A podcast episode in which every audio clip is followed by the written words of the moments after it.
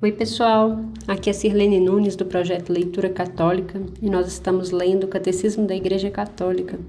Vamos iniciar com a nossa oração? Vinde, Espírito Santo, vinde por meio da poderosa intercessão do Imaculado Coração de Maria, vossa amadíssima esposa. São João Paulo II, rogai por nós. Pessoal, agora nós estamos aqui no capítulo 2, que é na, no parágrafo 422. Né? Agora nós estamos passando para um, um, novo trechinho do, dos artigos do Credo, né? Nós estamos agora no artigo que tem como título aqui, né? Creio em Jesus Cristo, Filho único de Deus, que representa lá no, na oração no símbolo dos apóstolos, a parte que fala e em Jesus Cristo, seu único Filho, nosso Senhor. Então, esse é o artigo 2, né? E aqui a gente tem esse título e a gente vai desdobrar ele aqui também, né? Falando sobre Jesus Cristo, o nosso Senhor. Vamos à leitura? Parágrafo 422. É, o subtítulo é A Boa Nova: Deus enviou o seu Filho. Quando, porém, chegou a plenitude do tempo, enviou Deus seu Filho, nascido de uma mulher, nascido sob a lei, para remir os que estavam sob a lei, a fim de que recebêssemos a adoção filial. Gálatas 4, 4 e 5. Este é o Evangelho de Jesus Cristo, Filho de Deus. Deus visitou seu povo, cumpriu as promessas feitas a Abraão e à sua descendência. Fê-lo para além de toda expectativa, enviou seu Filho bem-amado. Cremos e confessamos que Jesus de Nazaré, nascido judeu, de uma filha de Israel, em Belém, no tempo do rei Herodes Magno e do imperador César Augusto, carpinteiro de profissão, morto e crucificado em Jerusalém, sob o procurador Pôncio Pilatos, durante o reinado do imperador Tibério, é o Filho eterno de Deus feito homem, que ele veio de Deus. João 13, João 13, 3. Que desceu do céu, João 3, 13 e 6, 33. Que veio na carne, pois, é, pois o Verbo se fez carne e habitou entre nós, e nós vimos sua glória, glória que ele tem junto ao Pai, como Filho único, cheio de graça e de verdade pois de sua plenitude nós recebemos graça por graça. João 1, 14 e 16. Então, pessoal, a, a gente leu esse, esse pequena introdução aqui sobre Jesus Cristo, né? E aqui nesse parágrafo 423 é a declaração da igreja, né? Ela, que é, a escrita juntou alguns textos bíblicos e, e as verdades históricas sobre Jesus, né?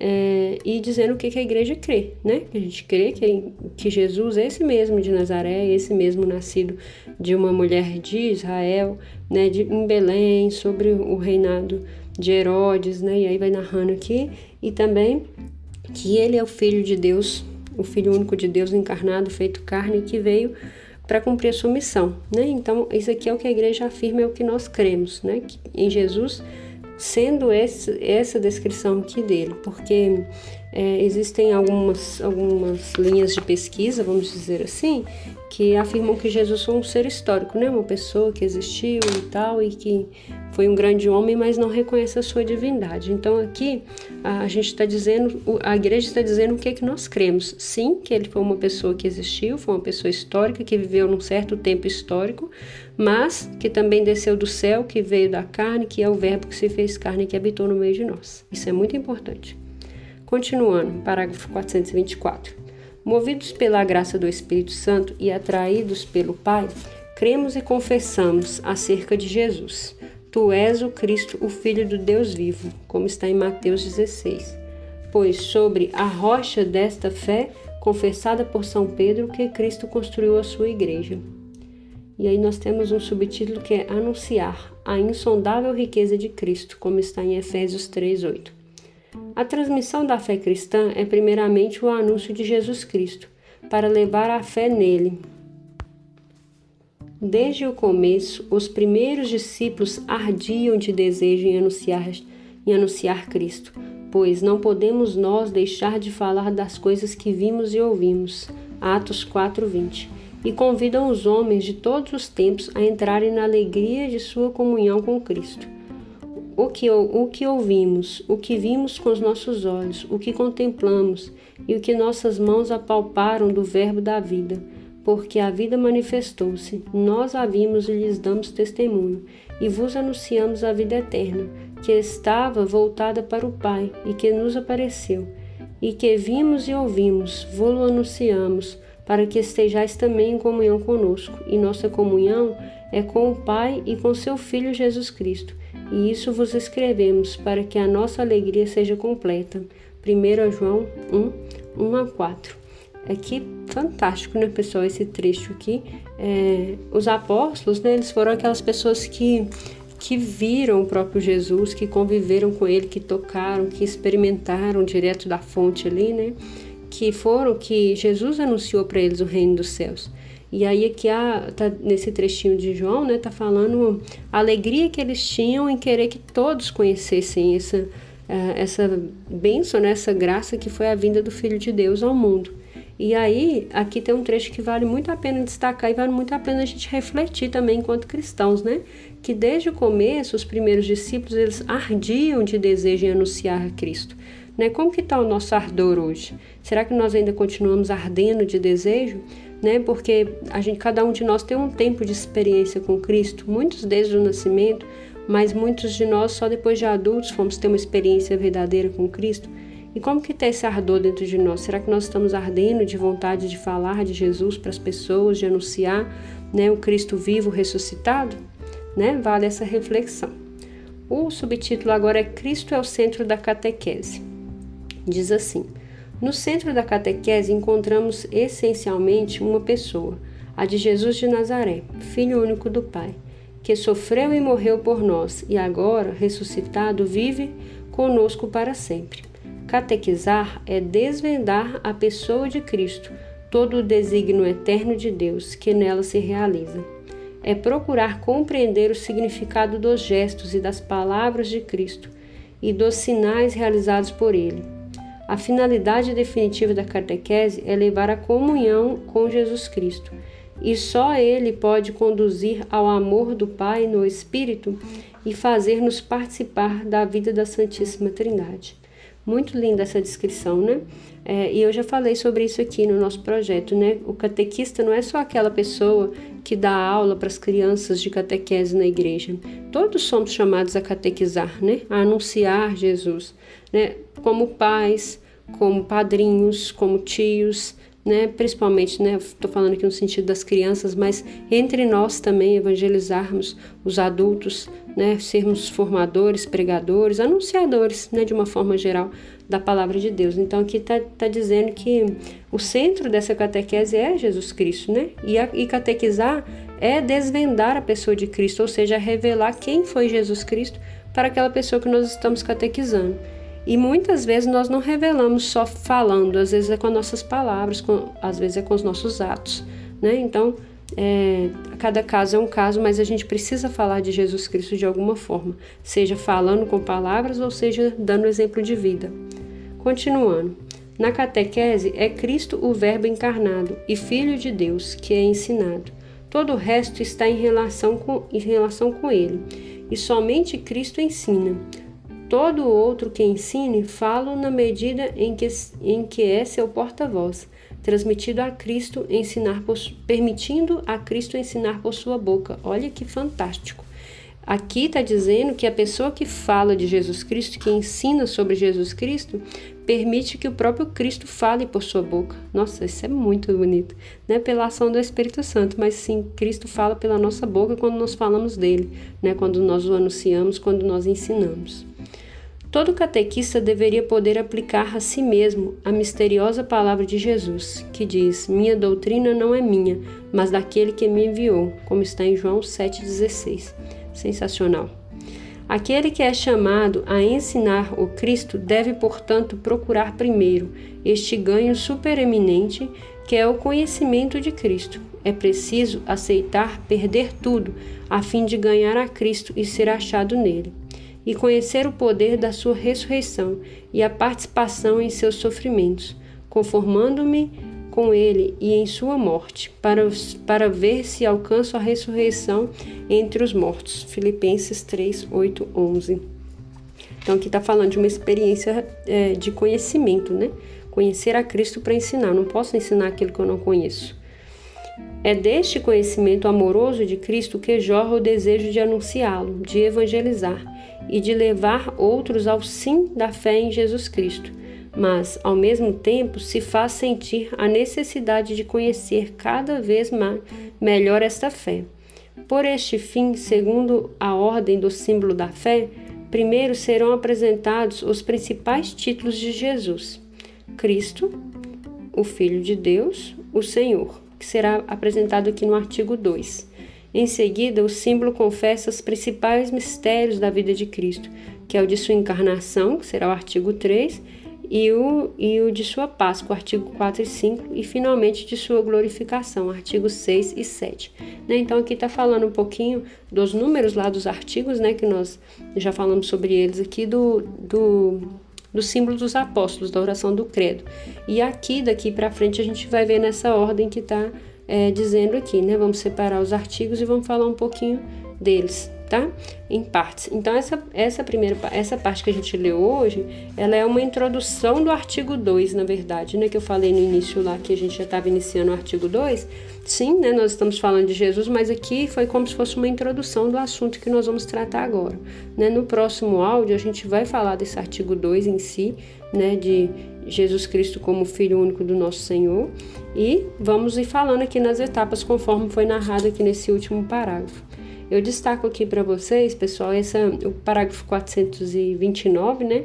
Que fala que é desse conhecimento amoroso de Cristo, ou seja, quando eu conheço Cristo e todo o amor que Ele derrama sobre nós, eu consigo anunciá-lo, eu consigo evangelizar as pessoas, porque eu experimento primeiro, né? Então, para a gente ser catequista, seja de qualquer tipo de catequese, né, de formação, de falar, para a gente falar, às vezes, para a pessoa da nossa família que está precisando conhecer Jesus, primeiro eu preciso experimentar esse amor de Jesus, primeiro na minha vida e depois eu ensino para o outro, né? Não é possível ensinar aquilo que a gente não conhece, como eu já falei antes. Hoje eu vou interromper a leitura por aqui, esse áudio foi um pouco menor, para não cortar a linha de raciocínio aqui do que nós vamos ler. Eu vou começar, eu vou começar aqui essa, esse artigo 2, né, mas a gente vai dividir ele em algumas partes para não ficar muito pesado e porque é muita coisa para falar de Jesus, né? Então vamos ler aqui mais um trecho e aí eu vou parar num certo ponto e a gente continua no próximo para não ficar muito longo nem muito confuso. Artigo 2. E em Jesus Cristo, seu único Filho, nosso Senhor.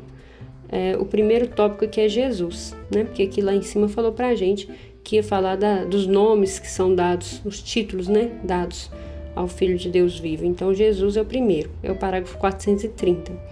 Fala assim: Jesus quer dizer em hebraico Deus salva. No momento da anunciação, o anjo Gabriel dá-lhe como nome próprio o nome de Jesus, que exprime ao mesmo tempo sua identidade e missão. Uma vez que só Deus pode perdoar os pecados. Marcos 2,7 É ele que, em Jesus, seu Filho eterno, feito homem, salvará seu povo dos pecados. Mateus 1,21 Em Jesus, portanto, Deus recapitula toda a sua história de salvação em favor dos homens. Na história da salvação, Deus não se contentou em libertar Israel da casa da escravidão, como está em Deuteronômio 5,6, fazendo-o sair do Egito salva-o também de seu pecado, por ser o pecado sempre uma ofensa feita a Deus. Só ele pode perdoá-lo. Por isso, Israel, tomando consciência cada vez mais clara da universalidade do pecado, não poderá mais procurar a salvação a não ser na invocação do nome do Deus Redentor. O nome de Jesus significa que o próprio nome de Deus está presente na pessoa do seu Filho feito homem para a redenção universal. É o único nome divino que traz a salvação, e a partir de agora pode ser invocado por todos, pois se uniu a todos os homens pela encarnação, de sorte que não existe debaixo do céu outro nome dado aos homens pelo qual devamos ser salvos. Atos 4:12.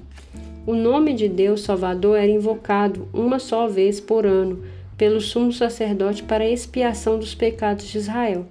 Depois de ele aspergir o propiciatório dos santos dos santos com o sangue do sacrifício.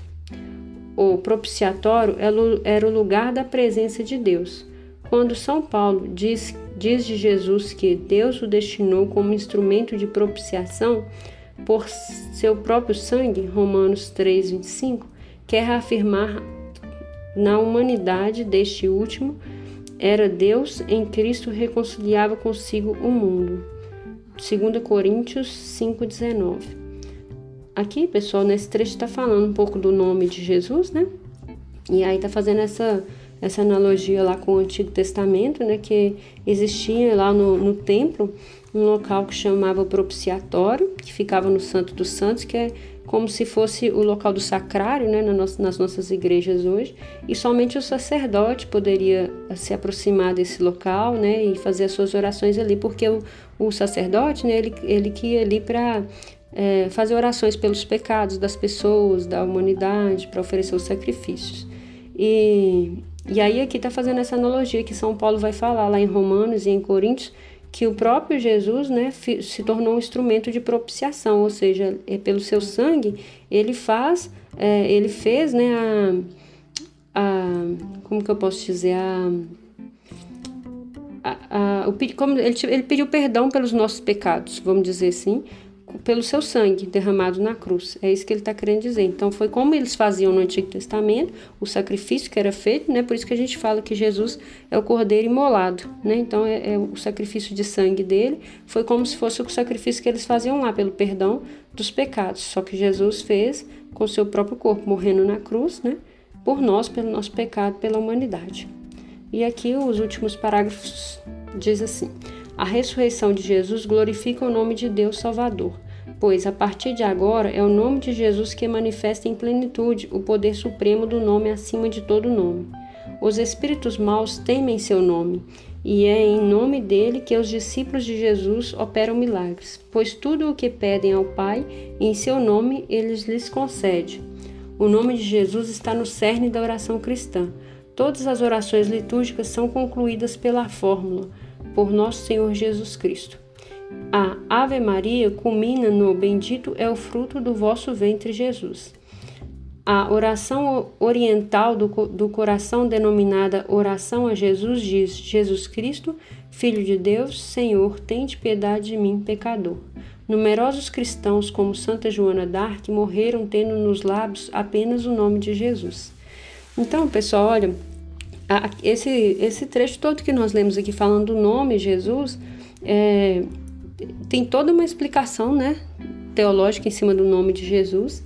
E eu acho que o que vale assim muito a pena a gente refletir hoje é que as nossas orações elas têm que estar centradas no nome de Jesus, principalmente por causa desse, desse trechinho bíblico aqui, ó, que está no final do parágrafo 400 e e 34, que está lá em Marcos 16, 17, que fala assim: ó, Pois tudo o que pedem ao Pai em, em, seu nome, o Pai lhes concede. É a própria palavra de Deus que nos diz isso. Né? Que quando nós orarmos, nós devemos pedir em nome de Jesus.